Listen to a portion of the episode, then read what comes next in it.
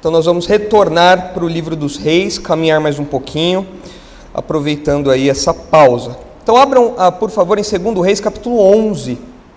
Nós já começamos a estudar esse trecho e nós só ficamos na introdução desse capítulo, que é um capítulo importante para a história, porque nós falamos que é um, um daqueles momentos em que a gente prende a respiração de tanta a ansiedade pelo que vai acontecer, porque a história da redenção aqui é salva por um fio. Por muito pouco a história da redenção não toma um rumo totalmente diferente do que havia sido prometido por Deus. Mas a gente vê, é claro, que isso é fruto da ação do próprio Deus, preservando o seu pacto, preservando a sua aliança, apesar da investida dos ímpios, apesar da investida dos maus. Então essa história deixa a gente com um frio na espinha ali, prestes a ver uma tragédia acontecer, mas a Deus move ali os peões de modo a preservar a sua promessa. É igual é, criancinha, bebezinho, é, quando começa a andar, né? os pais sempre têm essa sensação, né? A criança passa debaixo de um negócio que quase cai em cima dela, a criança puxa o negócio que cai do lado dela, ela tropeça, quase cai da escada, fica por um fio de cair da escada. É isso que acontece aqui. A criança que é Judá, que é, que é, é Israel, está quase caindo e a tragédia vai ser grande, o tombo vai ser feio, mas Deus vai lá, segura e então a criancinha não se arrebenta toda no chão e a promessa continua, o pacto continua nos termos que Deus tinha falado. Então vamos ler aí o texto para a gente relembrar um pouquinho do que a gente viu, algumas coisas introdutórias, e aí depois a gente hoje já vai entrar no texto, tá bom? Uh, o nosso esboço, acho que está aí, tem aí, Davi Leão, um esboço para a gente ler uh, já em mente. Pode avançar, Davi, pode colocar mais um aí. Aí está o nosso esboço, uh, que abrange o capítulo todo, segundo Reis 11, e também o capítulo 22 até o 23 de Crônicas, segundo Crônicas, são relatos paralelos. Os irmãos devem lembrar que a segundo Reis foca, o livro dos Reis foca no reino do norte, foca em Israel. E o reino do sul, Judá, é focado em segundo Crônicas, no livro das Crônicas. Só que agora, como o autor de Reis, que é o nosso livro de estudo, vai falar de Israel, então ele é, vai falar de Judá, perdão, então ele foca no reino do sul. Ele dá uma mudada no seu foco. Então a gente tem o mesmo relato nos dois livros, com um detalhezinho ou outro adicional. Então os irmãos vão precisar ficar com a mão em segundo Reis e segundo Crônicas para a gente ir alternando aí eventualmente. Mas eu vou lendo aqui para os irmãos também.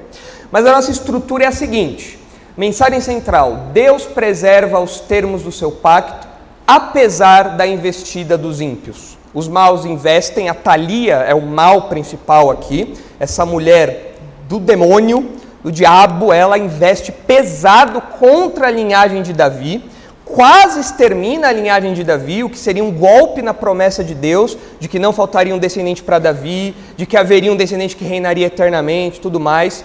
Quase dá um golpe mortal nisso, um checkmate mas Deus preserva os pactos, os termos da, da sua aliança, os termos do seu pacto, e essa tragédia, essa desgraça não acontece. E a gente percebe essa verdade em três momentos cruciais aí do texto. É um texto que pode ser dividido em três partes, né? Em primeiro lugar, a investida cruel e a preservação secreta. O descendente de Davi é escondido durante alguns anos no templo, ele fica lá é, secretamente preservado ali. Depois, segundo momento, a coroação corajosa e a morte solitária. Os sacerdotes, juntamente com outros do povo, mobilizam ali um, uma retomada do trono e coroam o descendente de Davi. A Atalia vê isso, fica doida da vida, mas ela é morta logo em seguida. E em terceiro lugar, algo importante para o livro dos reis, também para o livro das crônicas, há uma renovação pactual e o povo fica feliz. Uma renovação pactual e a celebração popular. Então, o texto, conforme nós vamos ler aqui, os irmãos vão perceber que ah, ele tem um, um tema central, ele tem um contraste e um tema central. De um lado, no começo, você tem o reinado de Atalia, que é um reinado fruto de usurpação do trono é um reinado onde o povo é, sofre, é um reinado cruel, é um reinado que ela chega ao poder de forma cruel. E do outro lado, já para o final do capítulo, nós temos o contraste, que é o reinado de Joás. É o outro lado ali, que é um reinado onde o povo celebra, onde o povo fica alegre pela coroação que acontece ali. E no meio disso, o tema central ali é a coroação de Joás e a reação de Atalia. É uma reviravolta que acontece bem no miolinho ali do capítulo. Então os irmãos vão acompanhar isso aí comigo também. E os irmãos vão se lembrar das diferenças dos, dos uh, reinados aqui, né? do, da, do começo dos reinados. A Jeú, que está reinando lá no, no, norte e que a gente estudou no capítulo 10, ele é, foi ungido por Deus para assumir o trono. Foi um golpe de Estado, mas ele foi ungido por Deus. A Thalia não. A Thalia usurpou o trono de Judá. Outra diferença: o Jeú exterminou, fez a rapa na descendência ímpia de Acabe. A Atalia atentou contra a descendência de quem? Davi. Então você tem um contraste muito grande. Um trouxe juízo sobre os ímpios, a descendência de Acabe, algo que já tinha sido prometido por Deus. A outra atentou contra uma, uma descendência que estava é, preservada é, e prometida ali para que tivesse um descendente que sempre ocupasse o trono. Outra diferença é que o golpe de Jeú, que nós já estudamos alguns, algumas semanas atrás, ele contou com apoio militar e popular. O de Atalia não. Ele não, não contou com apoio nenhum. Ela fez isso, aí ela deu sorte do negócio dar certo ali, da maldade dela prosperar. E ah, talvez uma reforma bem, uma diferença bem importante é a reforma que cada golpe produziu. Jeú, quando dá o golpe de Estado, ele promove uma reforma contra o baalismo. Agora, a Thalia, quando assume o trono, ela promove a religião pagã. Então, são contrastes muito grandes que o, o, o livro quer mostrar para nós. E agora a gente vai ver a parte da Thalia, né? essa mulher terrível aqui que assume o trono de Judá. Então olha aí, segundo Reis capítulo 11, leia com essa estruturazinha em mente e os irmãos vão percebendo isso daqui, depois a gente já vai entrar aí no primeiro ponto, tá bom? Então vamos lá. Segundo Reis 11, versículo 1.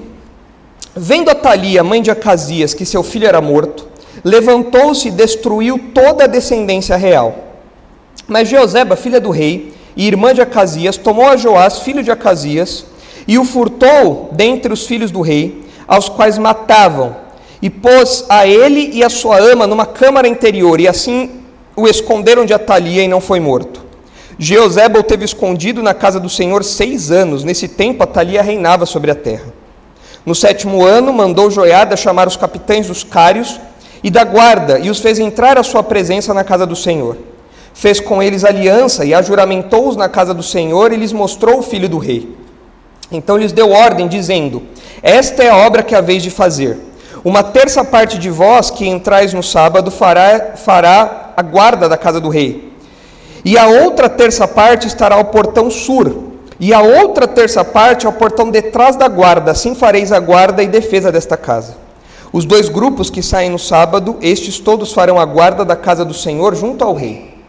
Rodeareis o rei, cada um de armas na mão e qualquer que pretenda penetrar nas fileiras seja morto. Estareis com o rei quando sair e quando entrar.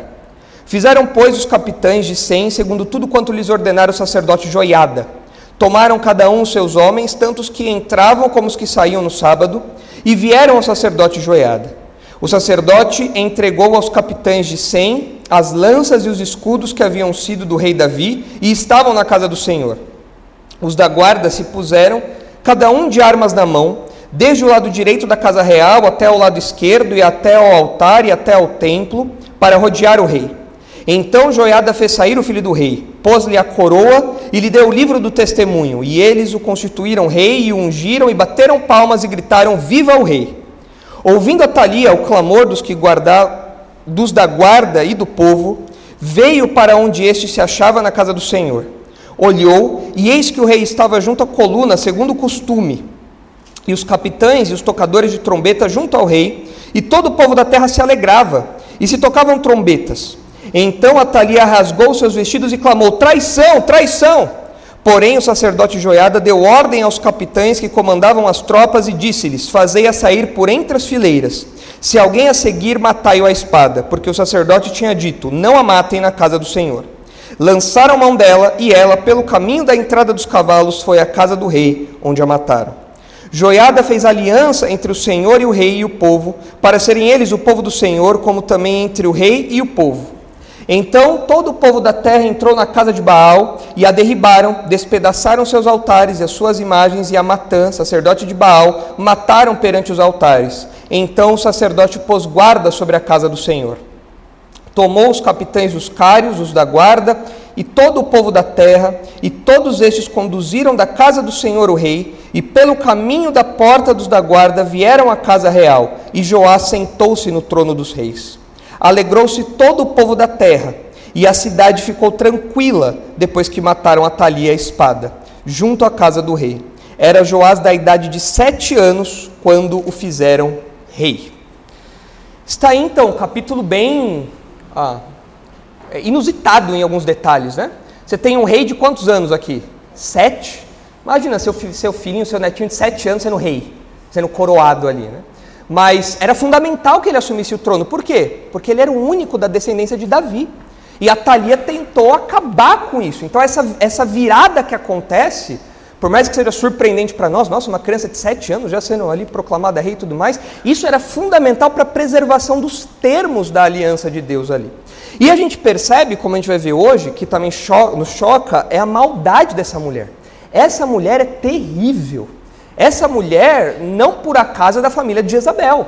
Ela tem o sangue de Jezabel correndo da veia, porque ela é terrível, terrível, terrível.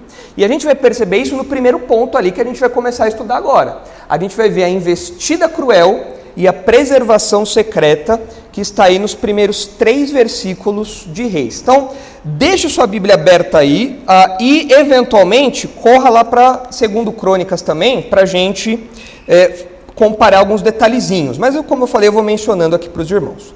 Então, olha só aí uh, o primeiro versículo, vamos ver agora com calma o que o texto diz e captar os detalhes e as lições que a gente aprende, certo?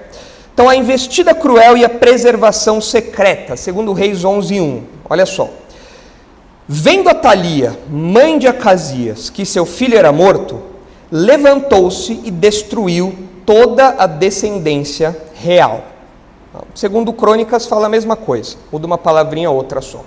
Agora, eu sei que é um pouco de covardia esperar que os irmãos lembrem de toda aquela árvore genealógica que a gente tem falado em Reis, porque a coisa está começando a ficar um pouco complexa, né? Então, Davi, põe de novo aí, por favor, para a gente, só para a gente lembrar algumas coisas aí. Não se apavore, nós já passamos por isso, vai dar tudo certo. Vou fazer igual o Pablo Marçal no avião. Hein? Calma, eu tô aqui, tá bom? Tô aqui, fica tranquilo que eu tô aqui, tá bom? Não se preocupa. Olha só a árvore genealógica aí de segundo reis nesse momento da história.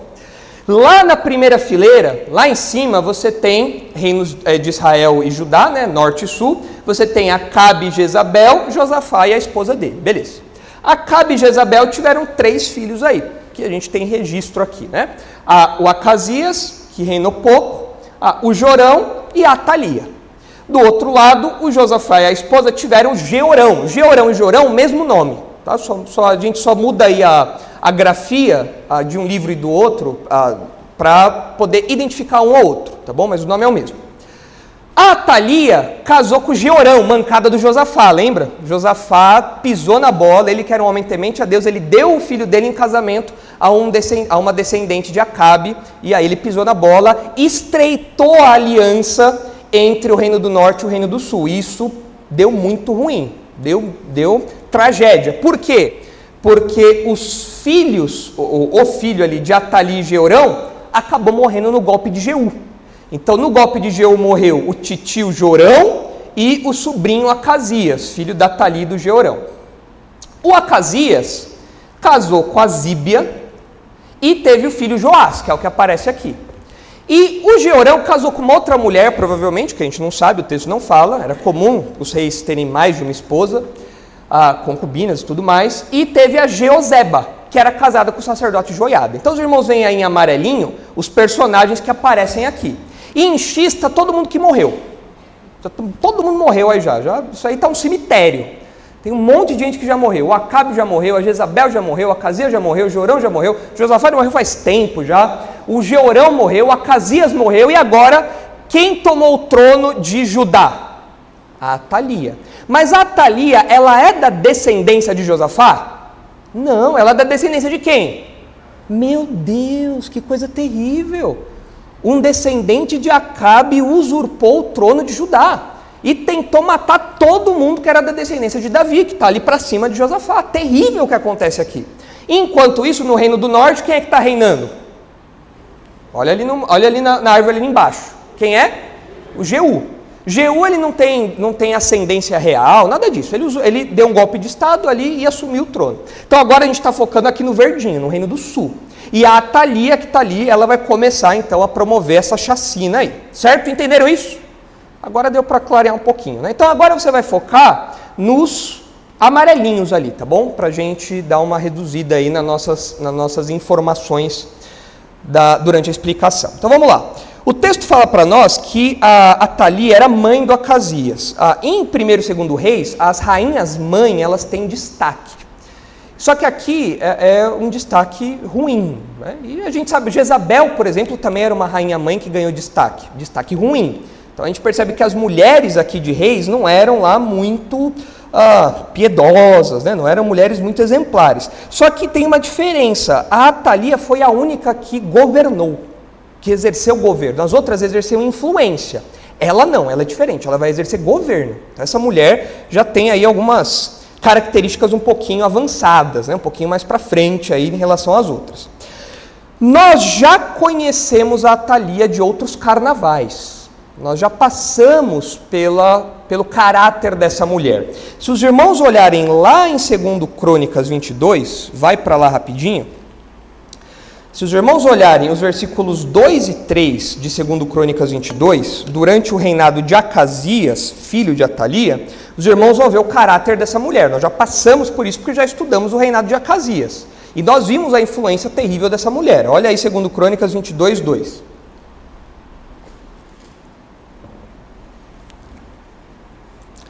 Era Acasias de 22 anos de idade quando começou a reinar e reinou um ano em Jerusalém.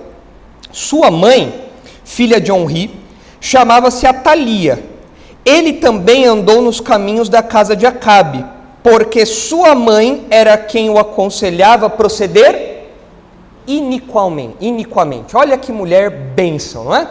Ela, como rainha mãe, dava conselhos para o filho e o filho então procedia iniquamente, seguindo ali toda a influência da descendência de Acabe, da casa de Acabe. Terrível. Então nós já conhecemos o caráter dessa mulher.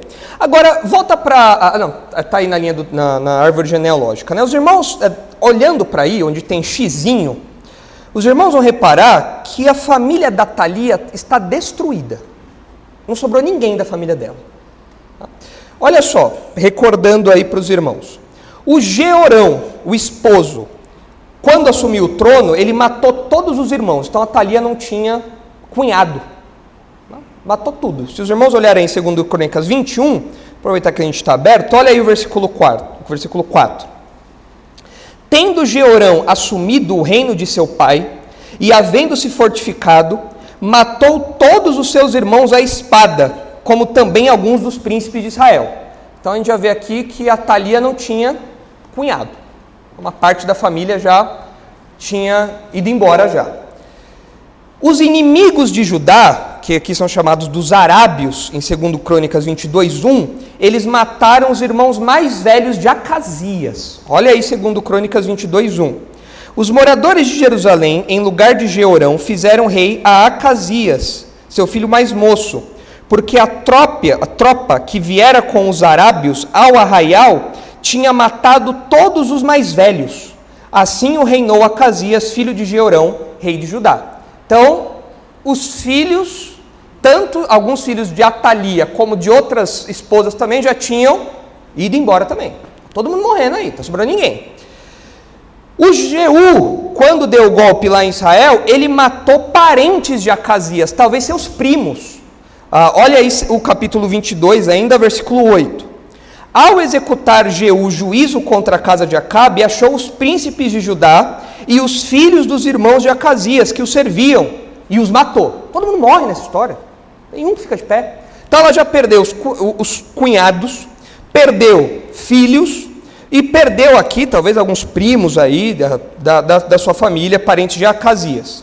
E agora, no golpe de Estado que Jeú deu diretamente aí na, trazendo juízo sobre a família real, o Jeú matou a Jezabel, que era o que de Atalia? Mãe.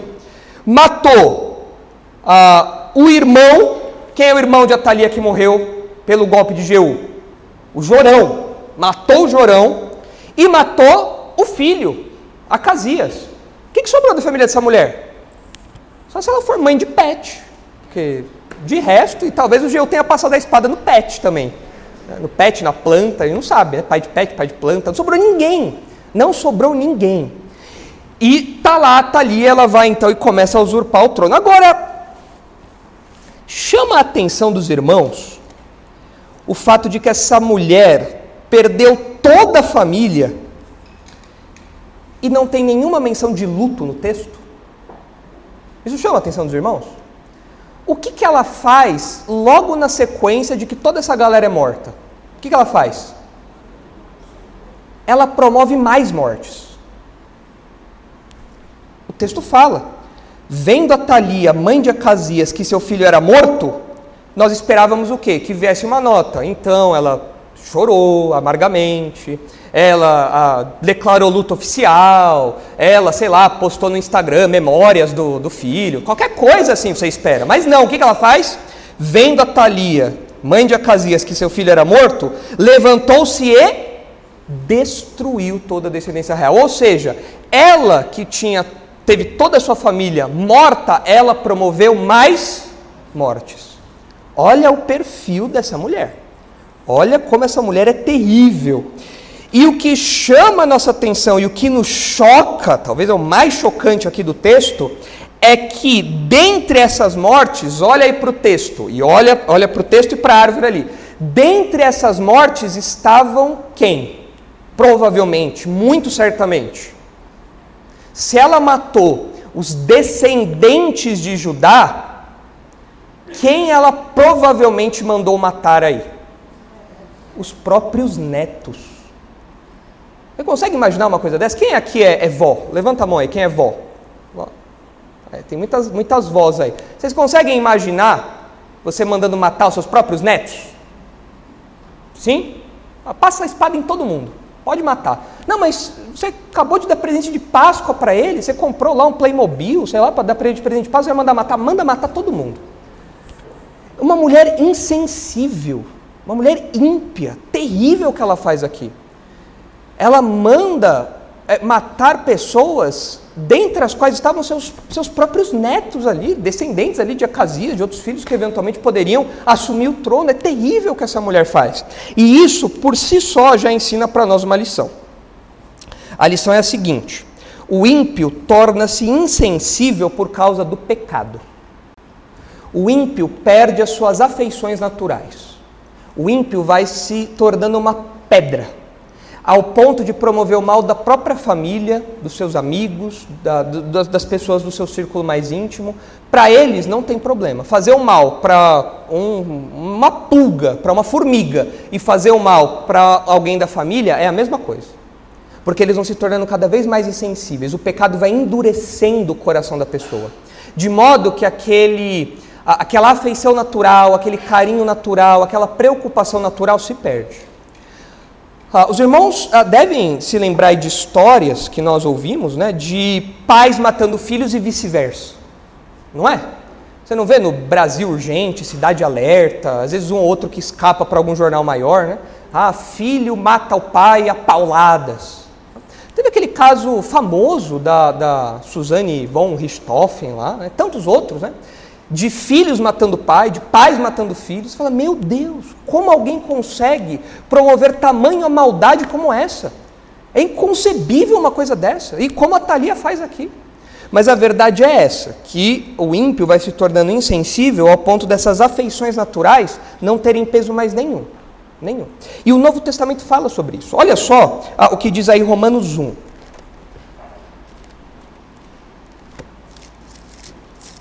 Romanos 1, versículo 28.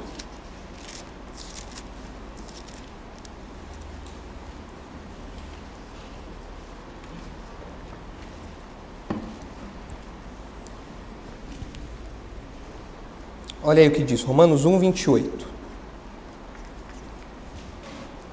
É a lista feia de Romanos. Fruto da entrega dos ímpios aos próprios pecados. Olha como é a vida do ímpio entrega aos seus próprios pecados. Olha como o apóstolo Paulo descreve essas pessoas.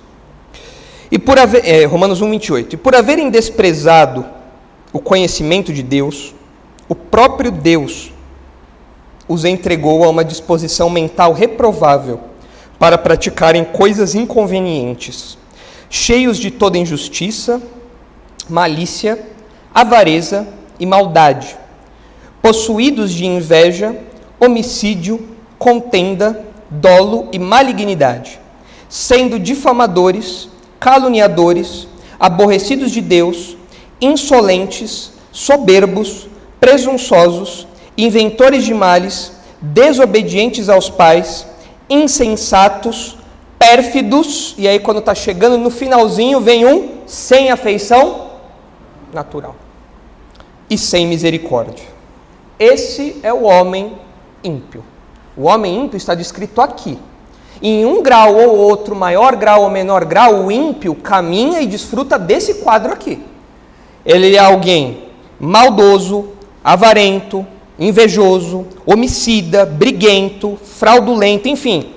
E no meio de toda essa descrição terrível, Paulo fala que essa, essas pessoas, esse homem, é também alguém sem afeição natural. Ou seja, é alguém que não se, se preocupa, que não tem sentimentos de promover o bem para os outros próximos dele. E isso envolve os aspectos familiares. A pessoa não está nem aí para o pai, não está nem aí para a mãe, não está nem aí para o filho, não está nem aí para o neto. Essas pessoas não ligam para ninguém, nada. Até talvez pelo seu próprio perfil egoísta essas pessoas são insensíveis a isso que para nós é, é algo tão sagrado. Fala, meu Deus, como pode um pai promover o mal do filho, do neto? É inconcebível isso para nós. Só que isso é fruto de uma mentalidade entregue ao pecado. E é assim que o ímpio vive. E não só em Romanos a gente vê isso, olha também 2 Timóteo. Essa mesma palavrinha aparece em 2 Timóteo, descrevendo um outro, uma outra lista. Olha só. 2 Timóteo 3.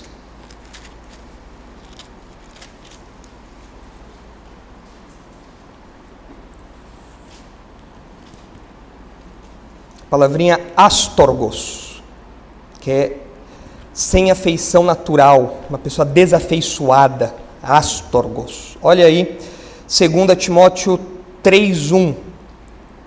Sabe, porém, isto: nos últimos dias sobrevirão tempos difíceis. É, quando são os últimos dias? Hoje. Nós estamos nos últimos dias, agora são os últimos dias, ok? Sabe, porém, isto: nos últimos dias sobrevirão tempos difíceis, pois os homens serão egoístas, avarentos, jactanciosos, arrogantes, blasfemadores, desobedientes aos pais, ingratos, irreverentes. O que, que vem depois? Desafeiçoados. Tem alguma tradução diferente aí para o comecinho do versículo 3? Sem amor pela família? Essa é a ideia. Sem afeto natural? Essa é a ideia é alguém que não, não, não sente nada. Vê o pai agonizando, vê o filho agonizando e vê um peixinho beta agonizando no aquário, é a mesma coisa. Não, não, não causa nada na pessoa, nada, nada. É uma pessoa desafeiçoada, sem afeição pela família, sem amor pela família, sem afeto natural, nada. Essa pessoa é uma pedra. Ela é totalmente insensível. E o que, que promove, o que, que causa isso nela? O pecado. O pecado é a raiz disso. O pecado vai endurecendo o coração. O pecado vai tornando ele uma pedra, de modo que essas relações são todas afetadas. O pecado afeta não só os nossos relacionamentos em termos visíveis, em termos uh, tangíveis, né, que a gente percebe, mas afeta os nossos relacionamentos dentro de nós. A disposição que nós temos para com o outro, e isso a nível familiar. E no meio dessa lista toda aí, tanto de Romanos como de Timóteo, Paulo fala que ah, os homens são, os ímpios são desafeiçoados e um tanto de outros, ah, outras características aqui. Os irmãos acham que hoje em dia ah, nós temos atalias andando por aí?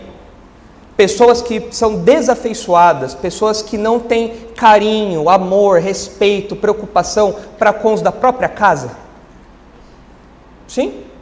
Ou isso aqui é coisa dos tempos bárbaros do livro dos reis? Hoje em dia a sociedade está evoluída, iluminada. Hoje em dia a gente tem urna eletrônica. Hoje em dia a gente tem educação. Hoje em dia a gente tem tecnologia. Hoje em dia o papel é outro. Mudou?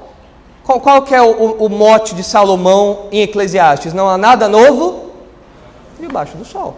Tem várias atalias andando por aí. Talvez tenha atalia aqui dentro. Quem é atalia aí? Levanta a mão. Cadê? As vovós aí. Cadê a Viviane que tem uma creche de netos? Ali, a Viviane ali atrás. Viviane, você é a Thalia, Viviane? Não? Ah, tá.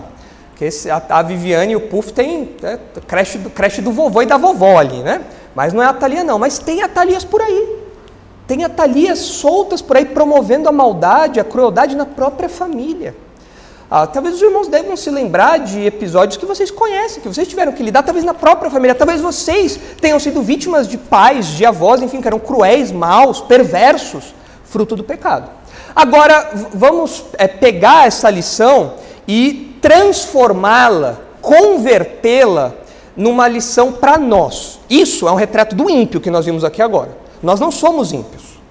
Agora, nós, como crentes, que somos o oposto disso, como deve ser o nosso cuidado por, pelo afeto familiar?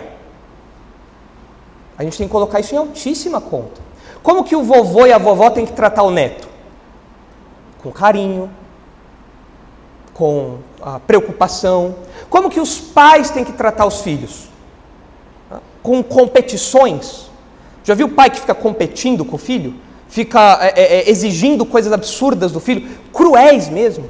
Como que os filhos, os netos têm que tratar os mais velhos? Enfim, todas as relações familiares dentro do lar cristão precisam ser diferentes disso. Tem que haver uma, uma, uma afeição e um cultivo desses vínculos. O crente tem que promover o bem dos seus próximos e não promover o mal, como a Thalia faz aqui. Ah, e isso começa nos mínimos detalhes. Eu me, um, um tempo atrás, muito tempo atrás, eu é, é, entrei numa fase meio independente da vida, sabe? Sabe quando o jovem quer ser independente? Ah, vou ser independente, dono do meu próprio nariz, dono do meu próprio destino, né? Eu já era crente, mas estava com os parafusos meio soltos. Né? Os parafusos de santificação precisavam de uns apertos aí. E aí eu, eu comecei a não me referir mais à minha mãe como mãe. Cadê minha mãe? Cadê minha? Dá um tchauzinho. Ela está ali, está ali atrás. Né? A senhora lembra disso, mãe? Eu não falava mais que a minha mãe era mãe, eu chamava ela de Dona Cátia. Né? Dona Cátia. A dona Cátia, dona Cátia. E eu falava, só que eu falava isso no começo era um tom de brincadeira, ô oh, dona Cátia, hein? aquela coisa assim, né? Só que aí eu comecei a falar isso é, frequentemente e é, é, consta, é, assim, é, era constante, mesmo sem o tom de brincadeira. Ô oh, dona Cátia, dona Cátia, dona Cátia. E aí eu me lembro que o, o pastor Isaac foi lá em casa, ele, e, ele isso faz, faz muito tempo, né? Ele falou assim, ô oh, meu, você não chama sua mãe de mãe, não? Dona Cátia, dona Cátia, ela é sua mãe. Eu parei, Aí minha mãe falou: É verdade, você não me chama mais de mãe. Eu falei: É verdade, né? Não, não chamo mais a senhora de mãe. E assim, ah, não, não que esse título seja um título que transmita algum tipo de poder, né, místico ou coisa do tipo, mas era uma expressão de afeto que eu estava negligenciando, que eu estava perdendo. Ah, claro que tem os filhos que são um pouco mais melosos, né, mamãezinha tal, aí já né, não é muito meu perfil, eu sou um cara um pouquinho mais, mais objetivo, né? Mas Dona Cátia é para acabar, né? Dona Cátia, vamos chamar pelo, pelo nome inteiro. Cátia Ramos, favor comparecer. Não. Né? Tem que ter um, tem que ter um afeto. E como, e, e como que eu comecei a perder esse afeto? Eu não me referia mais à minha mãe como mãe. E isso tornava a relação muito impessoal.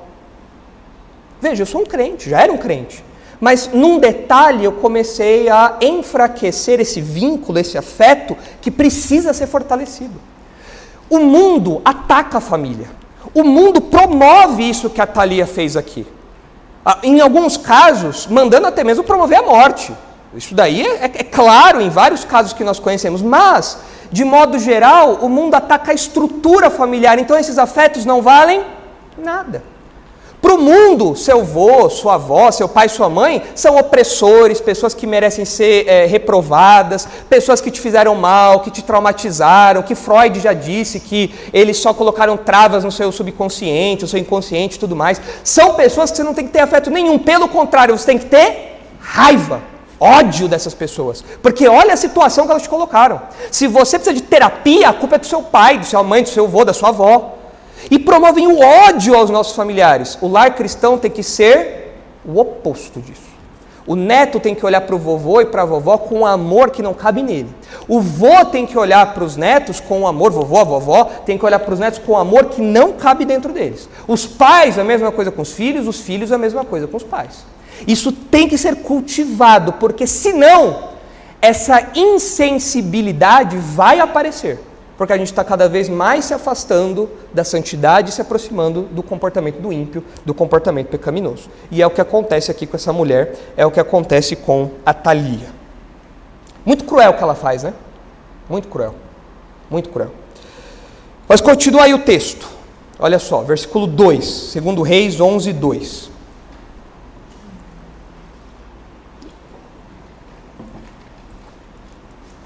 Então ela manda eliminar os descendentes, que incluíam seus netos, muito certamente, e o texto diz, versículo 2: Mas Geozeba, ou Geoze, Geozabeate, como está em Crônicas, é o nome abreviado e o nome completo, filha do rei Jorão e irmã de Acasias, tomou a Joás, filho de Acasias, e o furtou dentre os filhos do rei, aos quais matavam e pôs a ele e a sua ama numa câmara interior. E assim o esconderam de Atalia e não foi morto. Ah, ah olha aí para a nossa árvore genealógica, você vai encontrar ali a, a Geozeba, está ali do lado do Joiada, do cantinho direito ali. Né? A Geozeba provavelmente era meia-irmã de Acasias, por isso que a gente colocou ali uma esposa que nós não sabemos o nome. Ela provavelmente não era filha de Atalia, mas era filha de alguma outra esposa do rei, e ela era, ela era então meia-irmã de Acasias, que está aqui do lado, que uh, morreu uh, pelas mãos de Jeú, nesse golpe de estado aí. E o Joás era o que então da Jeozeba? Sobrinho. Então provavelmente ela era tia do Joás. A, o, o, livro das crônicas adiciona um detalhezinho que fala que a Jeozeba é mulher, esposa do sacerdote Joiada.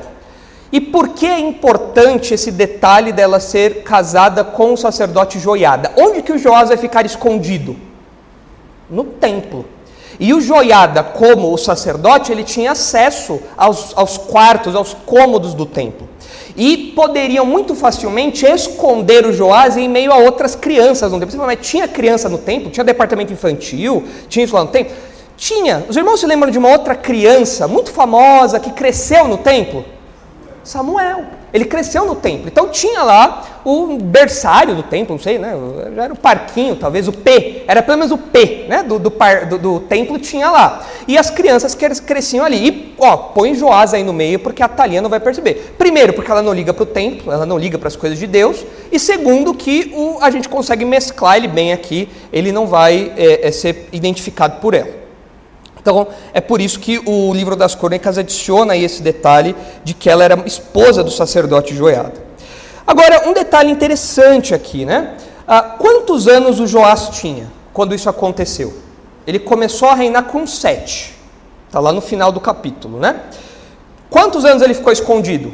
Seis. Então, quantos anos ele tinha quando isso aqui aconteceu? Um ano. Ou menos. Um aninho ali. Ele era um bebê, um bebezinho. E a gente aprende com isso que os maus, os perversos, os ímpios, realmente fazem qualquer coisa para garantir sua posição de autoridade, inclusive matar bebês. Os irmãos lembram de outros dois momentos da história bíblica em que isso aconteceu? Onde homens poderosos mataram bebês para resguardar, para proteger o seu poder, a sua autoridade? Dois episódios. Primeiro, lá atrás, quando? No Egito. Levantou-se um faraó que não conhecia José, que não tinha ouvido falar de José, viu que os escravos israelitas estavam aumentando, ele falou: esse povo vai, vai tomar o poder daqui a pouco. Mata todo mundo. Deu ordem para as parteiras e depois mandou jogar no Nilo, né? Mandou jogar a criançada no Nilo lá e tudo mais. E quem que foi preservado no meio dessa chacina toda aí? Moisés. E no futuro, depois desse episódio que a gente está estudando aqui, quem foi que também, por medo de perder o seu, o seu, o seu poder, mandou matar criança também? Herodes, nos tempos de Jesus, quando Jesus nasceu.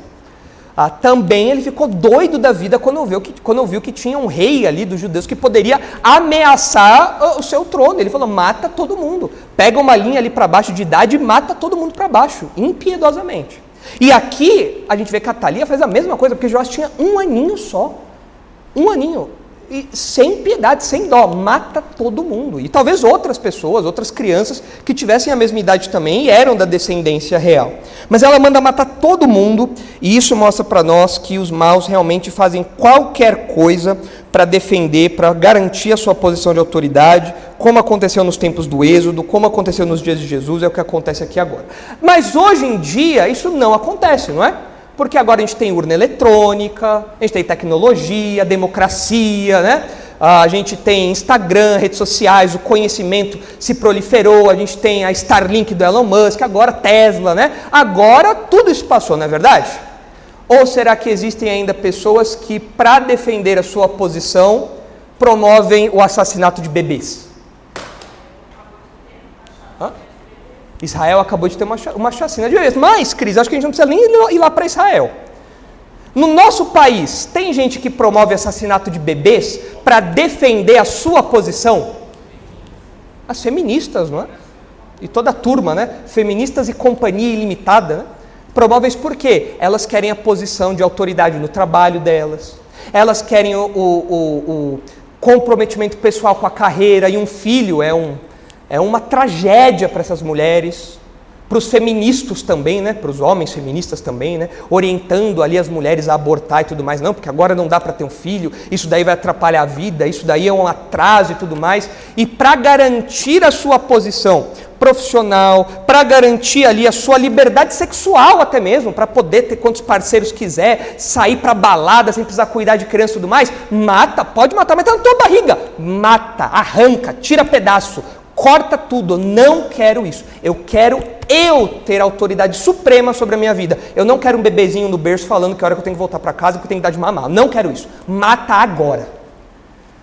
De novo, não há nada novo debaixo do sol. Que parece que hoje essa esse comportamento está um pouco mais democratizado. Né? É uma coisa que a gente vê de modo mais comum por aí, em todas as camadas da sociedade. Mas, de novo, o ímpio faz qualquer coisa para preservar o seu poder, inclusive matar bebês. Versículo 3 continua. Então a Jeozeba pega o Joás rapidinho para escondê-lo e assim o livra da morte. Jeozeba, versículo 3. Jeozeba o teve escondido na casa do Senhor seis anos. Neste tempo, Atalia reinava sobre a terra. No final desse versículo você ouve os trovões, céu preto. Atalia num trono de caveiras, reinando ali, porque o texto está mostrando que a coisa é feia aqui. O bicho pegou. Aqui Judá está em péssimos lençóis, porque toda essa aliança aí, olha onde levou aquele povo que foi escolhido por Deus, que tem promessas davídicas, esse povo chegou ao ponto de ter uma descendente de Acabe no trono de Judá. É terrível. Essas palavras finais aqui, Atalia reinava sobre a terra, dá um frio na espinha. Assim, eu só consigo imaginar outros nomes que me dariam mais frio na espinha do que Atalia aqui. Sei lá, ah, um certo uh, ser do mar reinando sobre a terra, né? não sei se tem algum país onde há um presidente assim, né? uma coisa meio, meio adorê, né? reinando sobre a terra, mas acho que é pior, acho que a Thalia é pior, acho que a Thalia é pior. Uh, enfim, uh, terrível o que acontece aqui. Agora, se os irmãos repararem aí no versículo 3, o texto diz que a Jeoseba escondeu o Joás onde? Na casa do Senhor. E se os irmãos olharem aí o capítulo todo, vamos, vamos fazer um exercício, né? Se os irmãos olharem aí o capítulo todo de Segundo Reis, deixa eu abrir aqui que fechou de novo. Ah, os irmãos vão reparar que essa expressãozinha, casa do Senhor, aparece várias vezes. Olha aí no texto, passa os olhos aí e tenta contar quantas vezes essa expressãozinha aparece nesse capítulo. Casa do Senhor, vai lá. Tenta contar aí quantas vezes essa expressãozinha aparece. Um minutinho para vocês fazerem essa conta. Passa o olho aí e vai marcando com o lápis. Quantas vezes aparece casa do Senhor nesse capítulo? Aqui é a primeira, né? Já dei uma de bandeja aqui.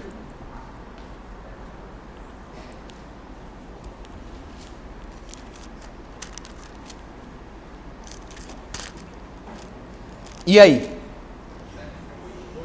Sete, oito, nove, vai ficar subindo? Dez, onze, doze, treze, 14. Eu contei nove.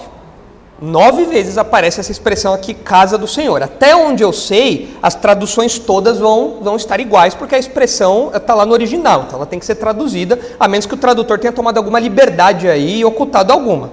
Mas essa expressão casa do Senhor aparece pelo menos nove vezes aqui no capítulo. E por que há essa repetição? Os irmãos devem saber, quando a gente estuda a Bíblia, na nossa casa, de modo informal, e aqui quando a gente vai trazer um estudo para os irmãos e tudo mais, uma regra básica de estudo bíblico é você olhar o que? As repetições. Porque se o autor está repetindo uma informação, é porque aquilo é importante. Ninguém repete coisa que não é importante. Então aqui o autor repetiu várias vezes, em um capítulo, ele repetiu nove vezes essa expressão, casa do Senhor. Por quê? Bom, esse, esse título aí que aparece, essa palavra, essa expressão que aparece, é importante, é repetida aí, porque é uma referência, em primeiro lugar, ao único lugar de adoração autorizado por Deus. Qual era o único lugar que Deus tinha definido para ser o templo?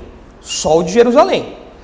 Israel, no norte, tinha feito uns templos, uns altares, umas coisas meio irregulares? Tinha. Era ilegal, não podia. Judá tinha feito umas coisas estranhas também? Tinha, ou seja, estava tudo, tava tudo bagunçado ali a coisa altares irregulares, lugares de adoração que não eram autorizados por Deus. Qual era o único lugar de adoração que era autorizado? O Templo de Jerusalém, só lá, só a casa do Senhor, que é onde vai acontecer a coroação. Então isso é importante. Mas, se os irmãos olharem aí o capítulo 12, passarem os olhos aí no capítulo 12, os irmãos vão ver que Joás vai promover a reforma de um prédio. Que prédio é esse? O templo, a casa do Senhor estava meio abandonado, precisava de é, é, precisava do AVCB, né, Carlos? Precisava do AVCB para funcionar lá direitinho. Joás falou: não, gente, vamos, vamos fazer uma caixa d'água aí, vamos reformar o negócio, vamos pôr hidrante novo, vamos fazer uma reforma aí no templo. Então, por que o texto está introduzindo essa expressão frequentemente? Para preparar o leitor para o que vai vir na sequência. O templo vai ser reformado. O único lugar de adoração autorizado por Deus vai ser reformado. Isso é importante ou não? Claro, porque significa um retorno substancial a uma adoração verdadeira, coisa que a Thalia não está promovendo. Então o texto está tá nos preparando para isso aqui. Agora, olha só a sutileza do autor dos reis aí, é um detalhe sutil. No capítulo anterior, tem uma outra casa. Aqui é a casa de quem? Do Senhor. No capítulo anterior tem uma outra casa que é repetida algumas vezes também. Não são tantas vezes, mas tem algumas vezes. É a casa de quem? A casa de Baal. Então você tem duas casas aqui. Você tem a casa de Baal de um lado, capítulo 10, e aqui no capítulo 11 você tem a casa do Senhor. Bom, qual é o contraste sutil que existe entre essas duas casas? A casa do Senhor aqui vai ser usada para quê? Proteção e honra. A coroação vai acontecer ali, não vai? É algo honroso. Ah, quem é protegido, guardado ali? O Joás. Então, o templo, a casa do Senhor aqui, é, um, é, é, é apresentada para nós como um lugar seguro de proteção e honra. E a casa de Acabe no capítulo, a casa, a casa de Baal no capítulo anterior? Que, qual foi o fim da casa de Baal? Destruição. Morte, destruição e humilhação foram essas as palavras que nós usamos. Olha só ah, o que vai acontecer aí no finalzinho do capítulo 11 de 2 Reis, no versículo 18. Olha só. Ah, isso em Judá. Judá tinha uma casa de Baal. Olha só. Então todo o povo da terra entrou na casa de Baal e a derribaram. Despedaçaram seus altares e as suas imagens, e a Matã, sacerdote de Baal, mataram perante os, perante, uh, os altares. Ou seja, enquanto o templo protegeu Joás, a casa de Baal fez com que o sacerdote rogasse, perdesse a cabeça ali, já fosse para a sepultura junto com os outros. No texto de Jeú, quando Jeú dá o golpe, o que, que Jeú faz mesmo depois que ele destrói a casa de Baal? O que, que ele transforma aquilo? Ele destruiu tudo, derruba tudo. Aí derrubou tudo. E isso daqui, de hoje em diante, será uma latrina. Lembra disso? Humilhação completa. É assim que termina a casa de Baal. Destrói tudo, tudo, tudo, tudo, tudo. Se os irmãos olharem aí, segundo Reis 10, olha aí os versículos 25 a 27, olha só. Sucedeu que, acabado o oferecimento do holocausto, ordenou Jeú aos da sua guarda e aos capitães: Entrai e feri-os, que nenhum escape. Feriram-nos a fio da espada, e os da guarda e os capitães os lançaram fora, e penetraram no mais interior da casa de Baal. E tiraram as colunas que estavam na casa de Baal e as queimaram. Também quebraram a própria coluna de Baal e derribaram a casa de Baal e a transformaram em latrinas, até o dia de hoje. Olha o contraste. A casa de Baal, morte, destruição, humilhação. A casa do Senhor, proteção e honra. Os irmãos devem lembrar que o livro dos reis tem um propósito que nós chamamos de propósito polêmico. O que é um propósito? O que é uma polêmica na terminologia teológica? O que é uma polêmica? É um embate entre divindades. No Êxodo você tem uma grande polêmica, é o Deus de Israel contra os deuses do Egito, ali contra o próprio faraó e tudo mais. Você tem várias polêmicas. Elias, no ministério de Elias você tem polêmica, ele contra Baal, Javé contra Baal, né? E aqui parece que tem um, uma, um aspecto polêmico também. Por quê? Baal conseguiu proteger a própria casa e os seus súditos. Agora o Senhor conseguiu proteger a, o, o, seu, o seu súdito, que fazia parte de uma linhagem prometida? Conseguiu. Então o que, que isso ensinava para Israel? Olha, se você se alinhar a Baal, aos ídolos, o seu fim é esse: destruição e morte. Porque os deuses, os ídolos, não protegem ninguém. O fim de todo idólatra é a latrina. O fim de todo idólatra é a morte e a destruição. Esse é o fim de todos, todos que seguem os ídolos. Agora, se vocês abandonarem esses ídolos e se voltarem para mim, se voltarem para o Deus verdadeiro, o único Deus verdadeiro, Deus vive verdadeiro, então vocês terão proteção e honra. Porque esses eram, esses eram os termos da aliança mosaica. Se vocês me obedecerem, vocês vão ter prosperidade, vocês vão ter fertilidade, vocês vão, vocês vão habitar na terra, vocês vão botar medo nos outros povos, mas se vocês seguirem os ídolos, aí o bicho vai pegar. Aí vai ser morte, infertilidade, o céu e a terra vão se fechar, vocês não vão ter colheita nada, miséria completa até o fim do exílio. E a gente vê tanto o reino do norte como o reino do sul se alinhando aos ídolos e, portanto, caminhando para a destruição. Mas aqui Deus ensina nesse aspecto polêmico: olha, eu protejo os meus súditos, eu protejo os meus pactos, eu protejo a minha casa. Baal não. Baal não faz nada disso. E a lição que fica né, para o crente do século XXI é a mesma, que os ídolos não protegem. Os irmãos acreditam que existam hoje pessoas que se protegem, que buscam é, é, é guarda, que buscam é, é, refúgio debaixo da promessa dos ídolos? Tem pessoas que fazem isso hoje?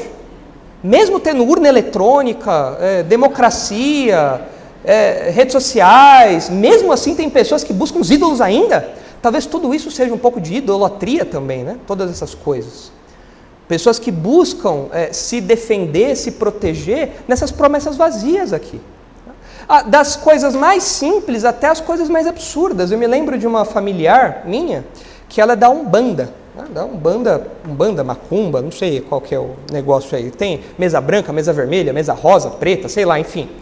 Ah, e eu me lembro que uma vez ela chegou em casa cheirando manjericão, cheirando, é, é, sei lá, tomilho, cominho, arruda, sei lá, era tudo. O que, que é isso? O que, que é isso? Ela falou, não, porque eu tomei um banho para me proteger. Falei, Meu Deus, que é banho de imunidade, sei lá, eu tomo um xarope, não sei dessas coisas aí. Não, para proteger de mal olhado, sei lá, um monte de coisa, né? Tem essas coisas, né? Tomar banho de, de ervas e tudo mais, né? Ah, porque as pessoas confiam que isso vai protegê-las. Eu lembro de um rapaz que estudou comigo que ele tinha um, como chama? Uma guia. Né? Uma guia, um colarzinho assim. E ninguém podia encostar na guia. Se você encosta na guia, sei lá, cai um raio do céu, te devora, não sei o que acontece. Mas não encosta na guia. Aí um dia eu falei, deixa eu ver isso aqui. Ele, não! Para que é isso? Não pode encostar na guia. Que essa aqui é a minha guia. A minha entidade me protege por meio dessa guia. Que é isso? são pessoas que buscam proteção debaixo da promessa vazia dos ídolos. Aquela guia vai proteger ele de alguma coisa? O banho de arruda, de sal grosso, de sei lá o que, de, de manjericão, vai proteger alguma coisa? Não, mas você vai ficar cheirando é, ruim. Depende, é que se manjericão é bom, né? Mas, enfim, você vai ficar cheirando uma pizza, é, marguerita pelo resto do dia. É o máximo que vai acontecer. Não vai proteger de nada. No máximo, vai, no máximo vai fazer é espantar algumas moscas, talvez, não sei. Mas não tem proteção nenhuma. Mas ah, mesmo as pessoas que não se entregam a esse tipo de idolatria, esse tipo de, de, de religiosidade mais é, é, mística e tal, as pessoas se escondem debaixo de promessas idólatras também. Muitas pessoas idolatram a ciência, a tecnologia, o dinheiro, e se escondem debaixo disso, falando, não, aqui está o meu, o, o, meu, o meu porto seguro.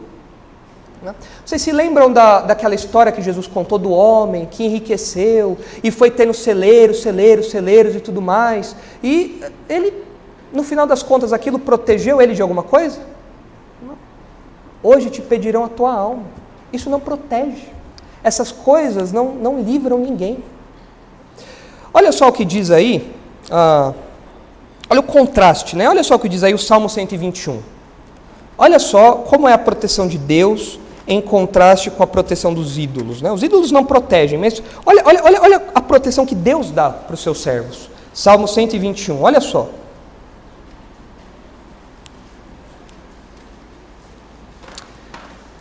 Famoso esse salmo porque é um dos, dos salmos de romagem, quando o povo saía em viagem para ir adorar em Jerusalém, e eles deixavam para trás suas famílias, suas casas e, e enfrentavam um caminho perigoso eles podiam ser assaltados, podiam ser é, vítimas aí de violência e tudo mais. Era, era um caminho terrível, né?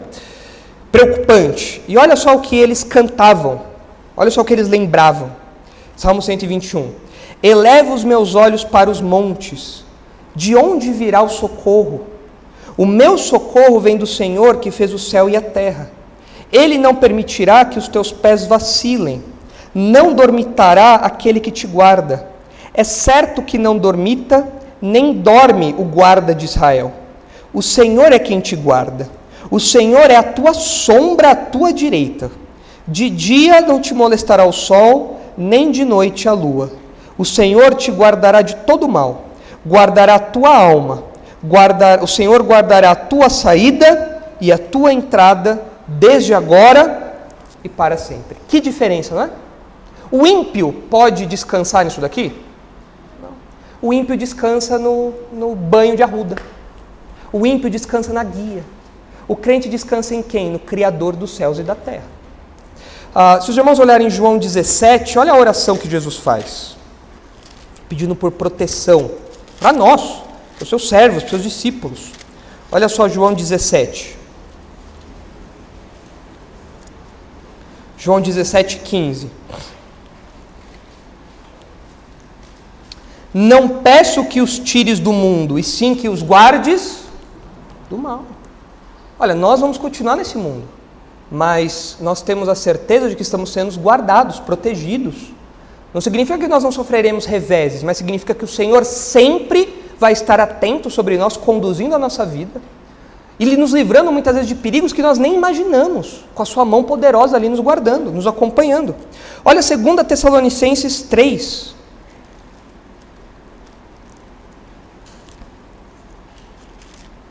2 Tessalonicenses 3, 1.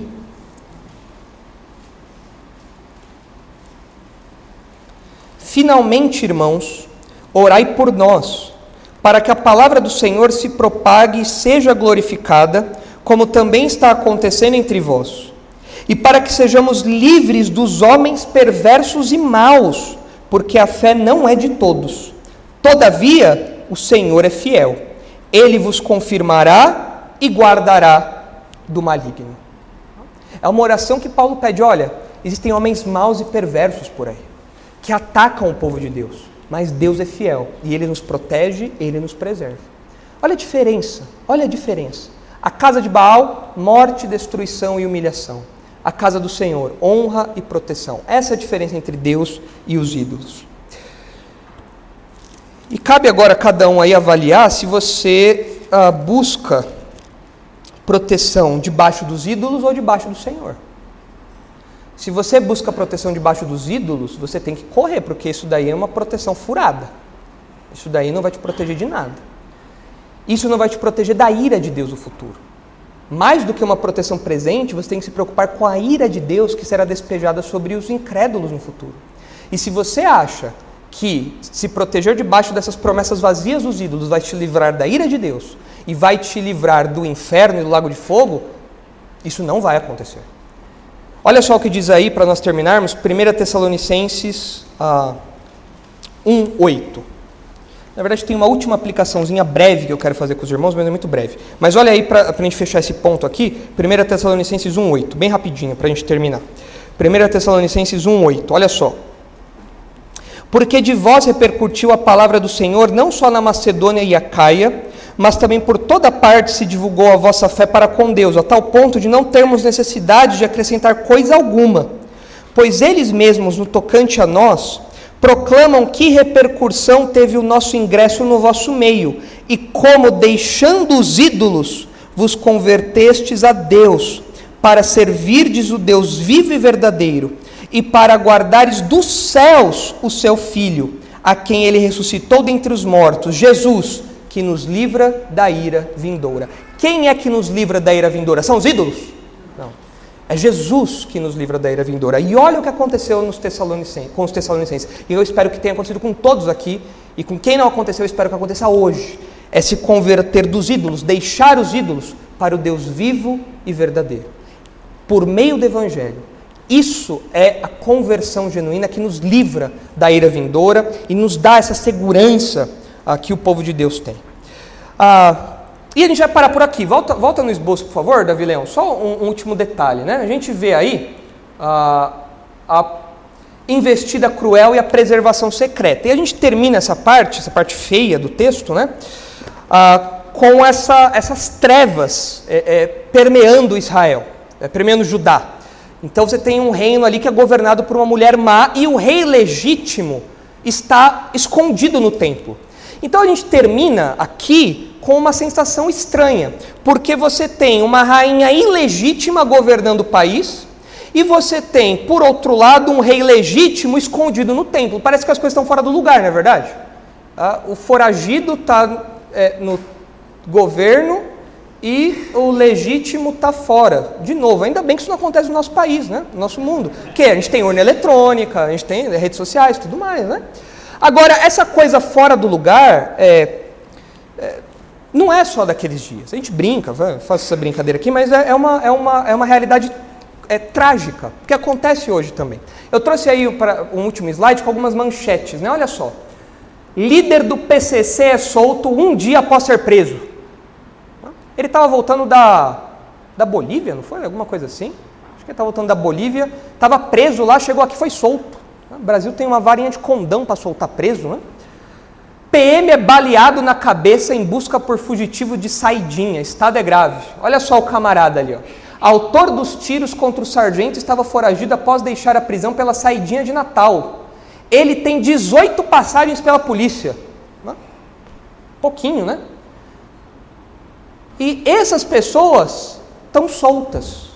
Agora, tem gente, é, sei lá, que é muito, muito diferente disso, que está sofrendo sanção, tendo passaporte caçado, rede social bloqueada, conta bancária bloqueada.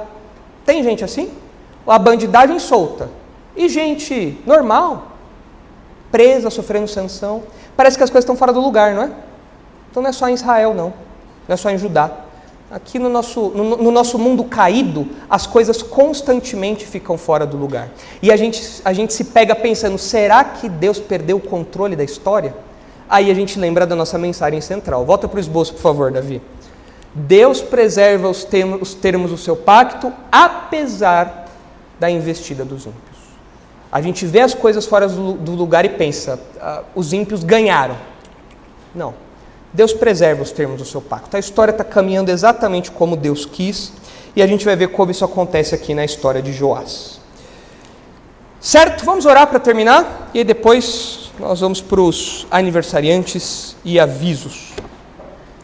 Santo Deus, nós ah, olhamos para essa história de Atalia, nós nos indignamos, nós nos chocamos com a maldade dessa mulher e nós ah, ficamos abismados com o que o pecado pode fazer na vida de alguém. Nós pedimos que o Senhor nos livre, Pai, disso, de sermos insensíveis ao pecado e nos aproximarmos de um comportamento como esse. Que o Senhor nos livre disso. Que nós nos aproximemos cada vez mais do Senhor. E se alguém aqui que ainda não é um servo do Senhor, que ainda não é um crente, e está nessa vida entregue a, tudo isso que nós falamos aqui hoje, que o Senhor toque no coração dessa pessoa com o teu evangelho, abra o coração dessa pessoa para que essa pessoa se converta. E ajuda-nos, Pai, a ler a história a partir da tua palavra. Ah, no nosso mundo hoje as coisas estão fora do lugar, mas ajuda-nos a lembrar que o Senhor preserva a sua aliança, o Senhor preserva o seu pacto. O Senhor não tem um pacto com o Brasil, o Senhor não tem um pacto com a Europa, o Senhor não tem um pacto com ah, outras nações, senão Israel, mas o Senhor tem um pacto com o seu povo, uma aliança com o seu povo, Pai. E nós já desfrutamos das, ah, das alegrias disso, dos benefícios disso, da proteção que isso nos traz, da segurança que isso nos traz, que nós encaremos a história lembrando disso, que o Senhor é soberano da história e o Senhor preserva a sua aliança conosco, apesar da investida, da perseguição e da maldade dos homens perversos. É em nome de Jesus que nós oramos agradecidos. Amém.